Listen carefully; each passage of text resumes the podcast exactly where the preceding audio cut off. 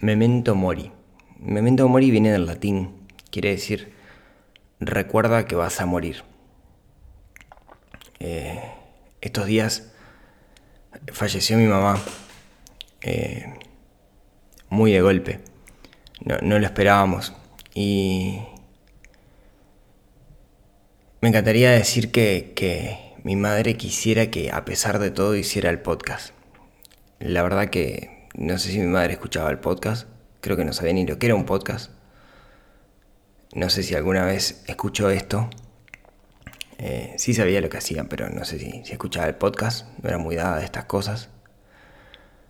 Pero yo necesito hacerlo. Eh,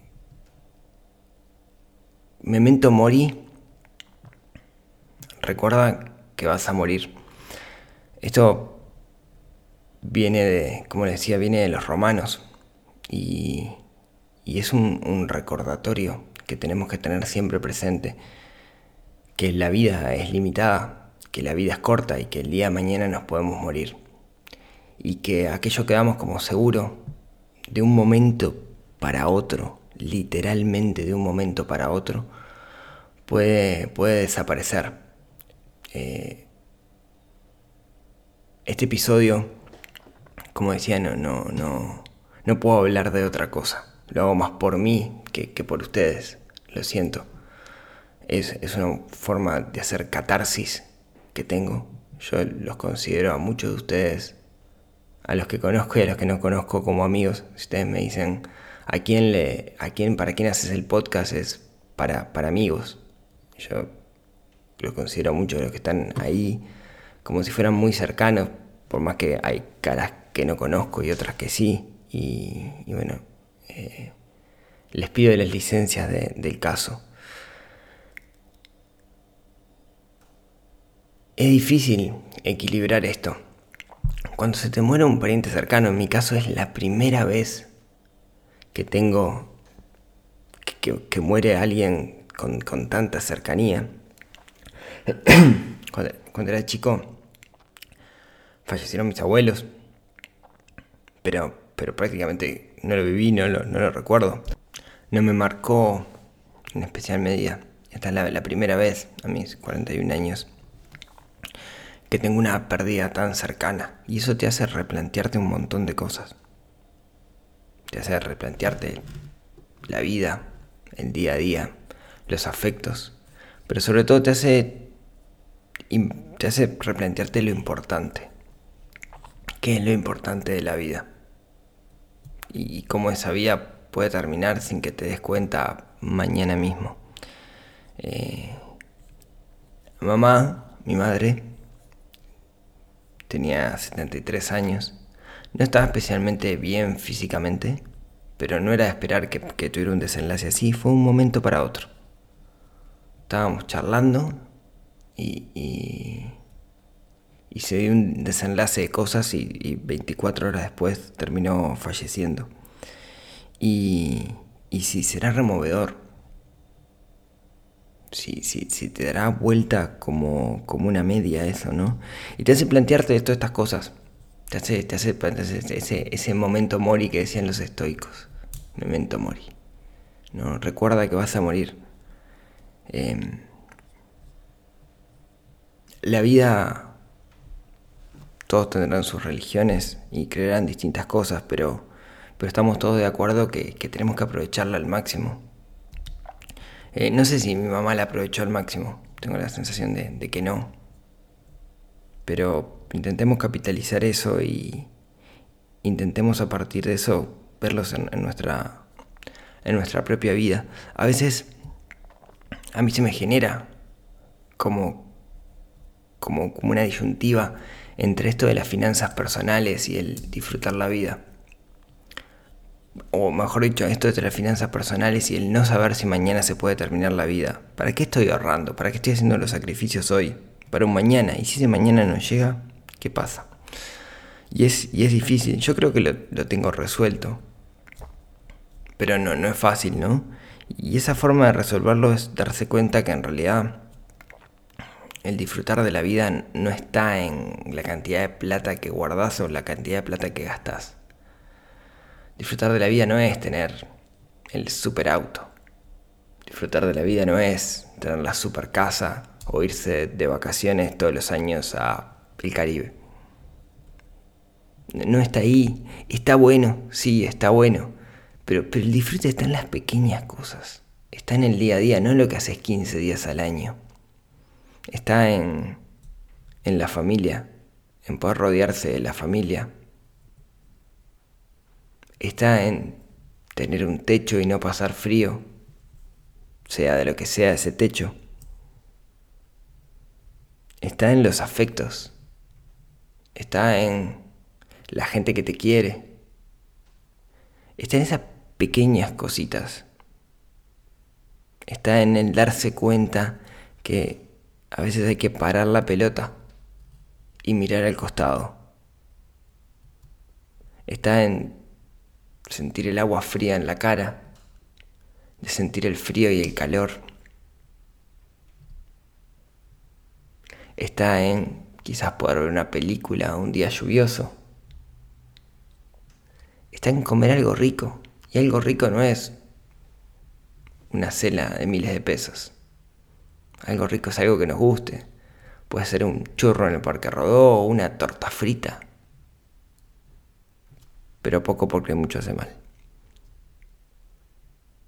Ahí está, ahí está la felicidad, ¿no? Están esas pequeñas cositas. A mí me, me, me pasó, digamos, estoy en shock. Todavía estoy en shock.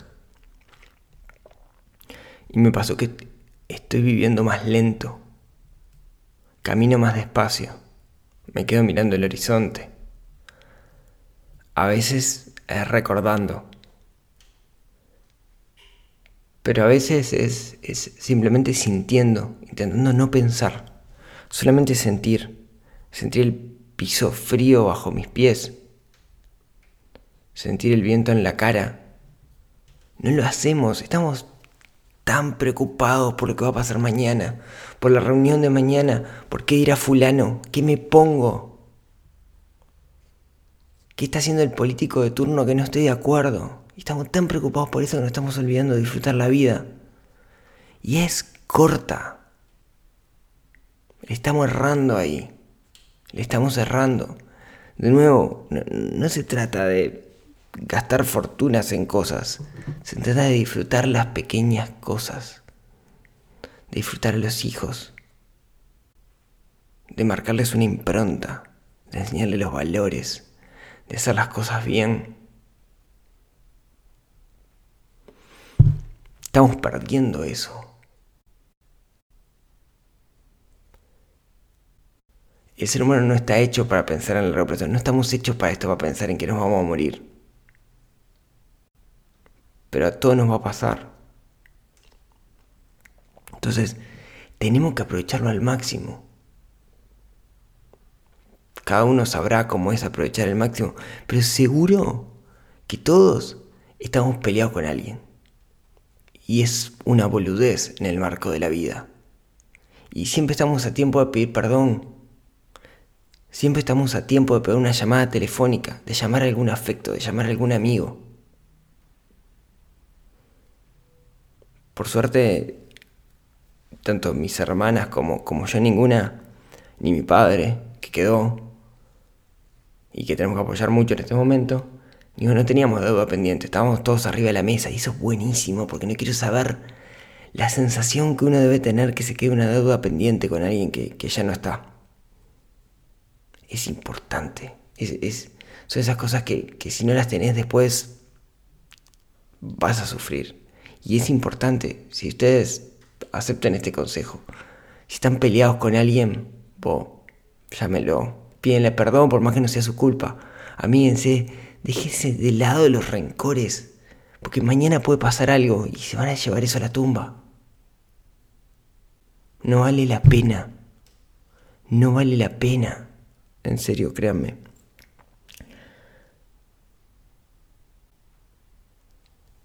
Cuando, cuando yo era chico, tengo, tengo, una cosa que, me está pasando es que todo el tiempo recuerdo a mi madre. Cuando era chico, eh, tengo, tengo un recuerdo solíamos ir cuando era chico a la casa de una tía que vivía en el centro. Nosotros vivíamos en, en Shangri-La, unos 20 kilómetros, pero en aquella época, hace unos 35 años, ir al centro era toda una aventura. No íbamos mucho. Y, cuando íbamos, bueno, era el gran acontecimiento. Y recuerdo, recuerdo eh, que fuimos a tomar un helado. Mi percepción de valor de tomar un helado en términos monetarios era muy alta. Para mí un helado no era una cosa que pudiéramos tomar todos los días, ni a fin, ni, ni cerca. Y había una heladería, 18 de julio y Río Negro, por ahí, una heladería grande. Y recuerdo que me tocó un helado de dos sabores. Íbamos cruzando la calle para, para tomar el helado en la, en la plaza del Entrevero.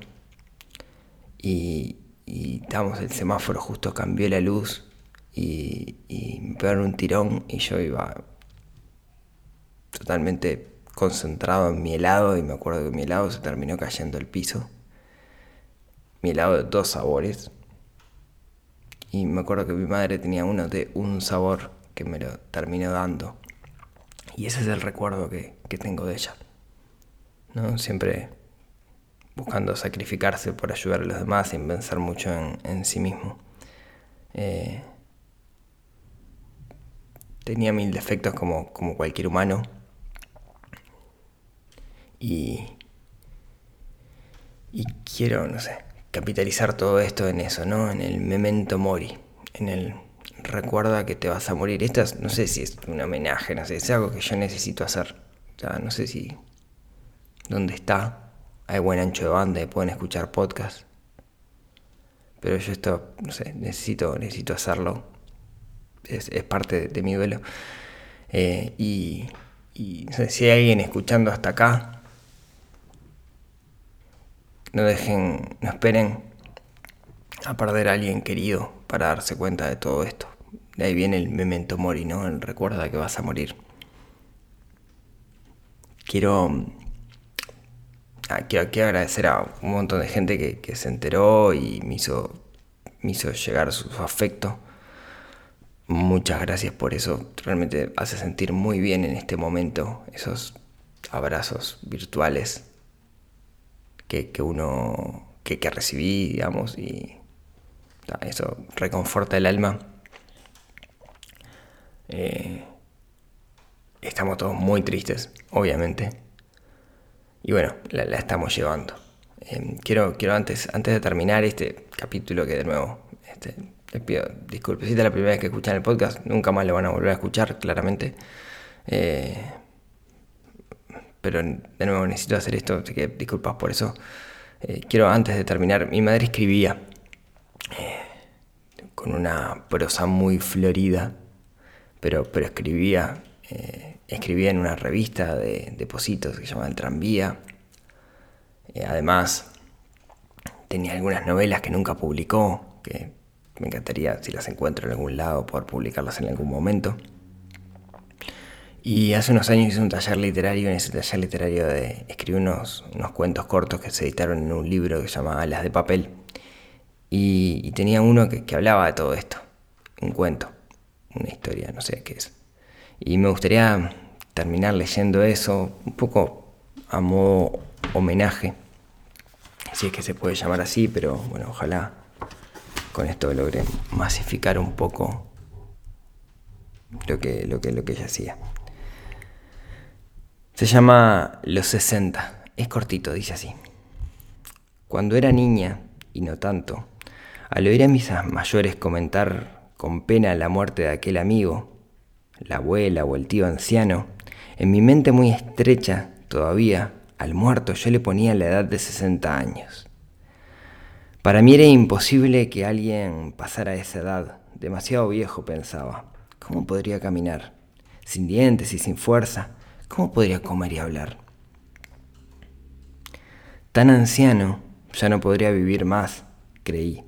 Un campeón, mi abuelo, por superar esa edad. Murió los 74, vaya que era grande. Tata Dios debió quererlo mucho para dejarlo vivir más de esa edad. Y sí, era tan bueno que lo entendí sin dudar. Los años fueron pasando y mi razón maduró.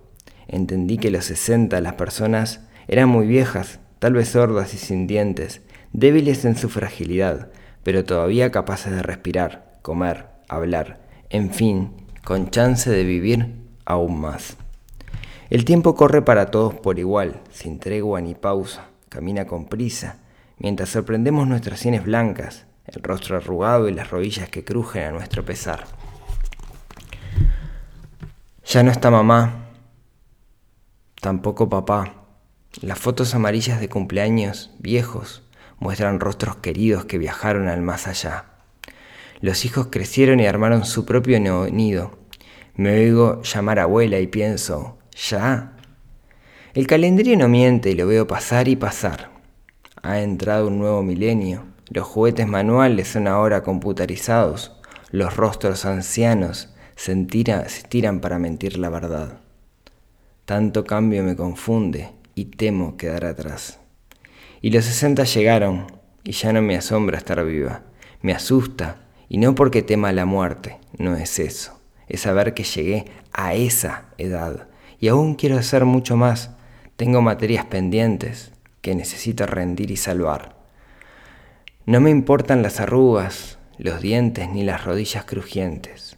Solo necesito pensar y razonar, que mi mente siga lúcida y activa, mi memoria no pierda efectividad, la imaginación se mantenga creativa, que me siga sorprendiendo y, además, que mi niño interno no muera y jamás pierda la capacidad de ilusionarme, abrigar esperanza, alegrarme, reír y llorar.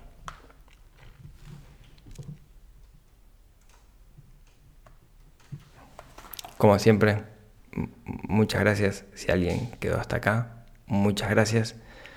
Y nos hablamos el próximo miércoles y prometo que volvemos a hablar de finanzas personales con el episodio que tenía programado para, charlar.